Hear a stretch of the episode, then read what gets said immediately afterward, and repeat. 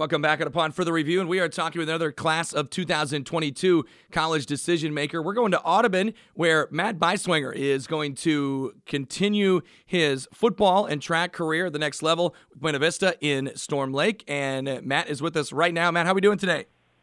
Doing pretty good. Good, good. We appreciate you taking the time to talk, and obviously, exciting uh, situation here for you, getting a chance to you know compete in two different sports at the next level with BV. First of all, just ask you kind of what's what, what's that mean to you, getting getting this opportunity and being able to you know continue to do some of the things that you love there at the next level.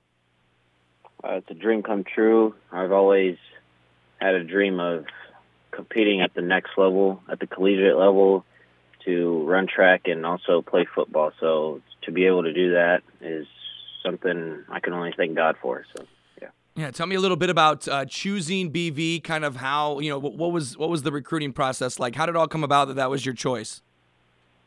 Um, so with BV, uh, we had well, BV was my, the first school that had reached out to me. Um, so that was pretty cool. Um, we had kind of been back and forth. Really, uh, we didn't really keep in touch after the first time we had talked. So, um, uh, BV had reached out to me again about uh, September. I, w- I want to say, mm-hmm. um, to get me on campus and to get me to a game day visit.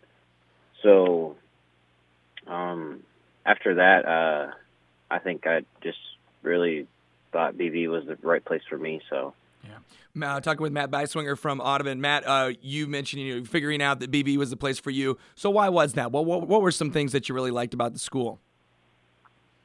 Um, the campus is really pretty. Uh, I think that's a plus.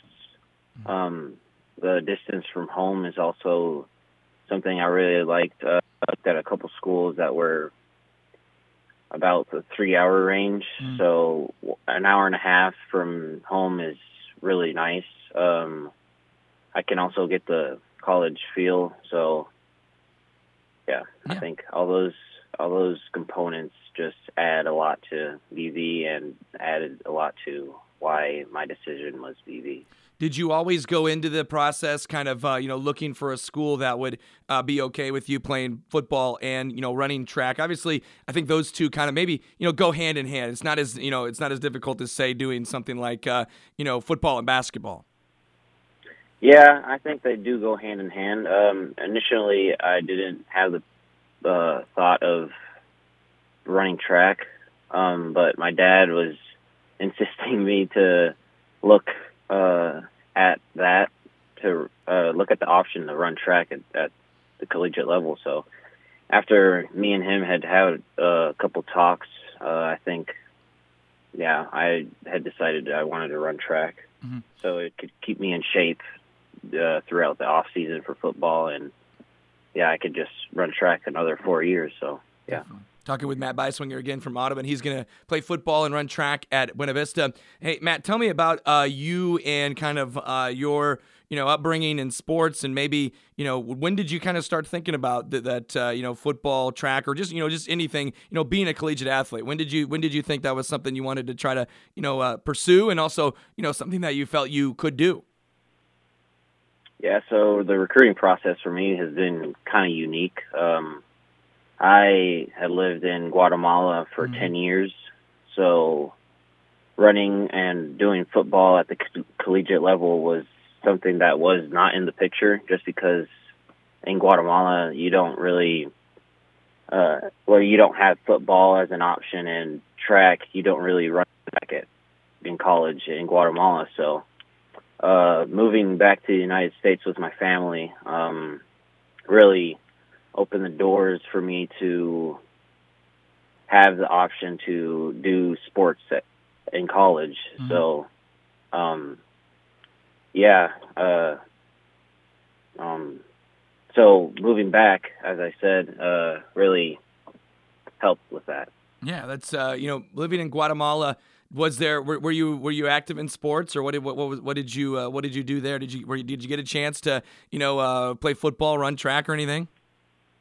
Yeah, so you can't play football in in Guatemala. Right. The only uh, sports that they play there are soccer is the like, like the mm-hmm. main sport. So kicking is like in my blood already. So Yeah.